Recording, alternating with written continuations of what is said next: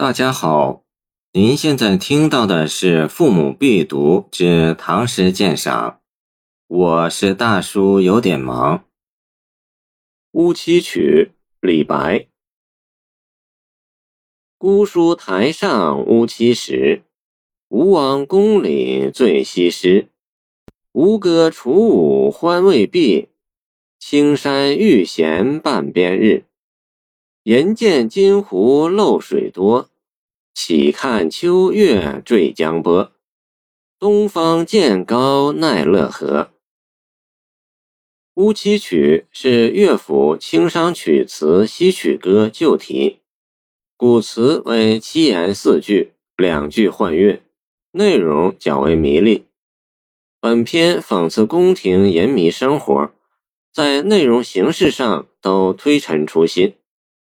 相传吴王夫差曾住姑苏台，旧址在今苏州西南姑苏山，上建春宵宫，与西施在宫中为长夜之言。前四句即紧扣题面，写姑苏台之黄昏。乌七时三字不仅点出时间，同时将吴宫置于昏林木鸦的背景上，也带有几分象征色彩。使人联想到吴国已出现的没落趋势。醉西施既是说与西施共醉，即沉湎于酒；也是说或溺于西施，即沉湎于色。欢未毕三字，可见宴乐是从日间进行到黄昏日落。这黄昏日落却又成为长夜之饮的开始，而黄昏日落本身也是一个没落的象征。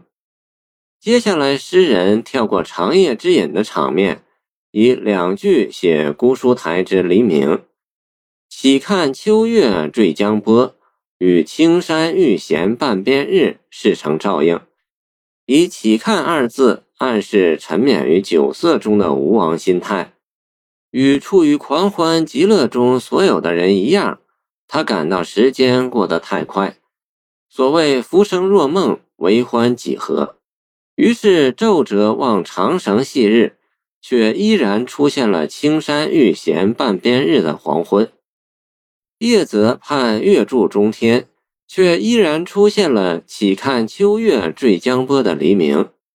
尽管夜以继日的行乐，然而欢乐仍然填不满精神的空虚。于是诗的结尾有意突破乌七曲古词偶句收结的格式。变偶为奇，为诗安上了一个意味深长的结尾。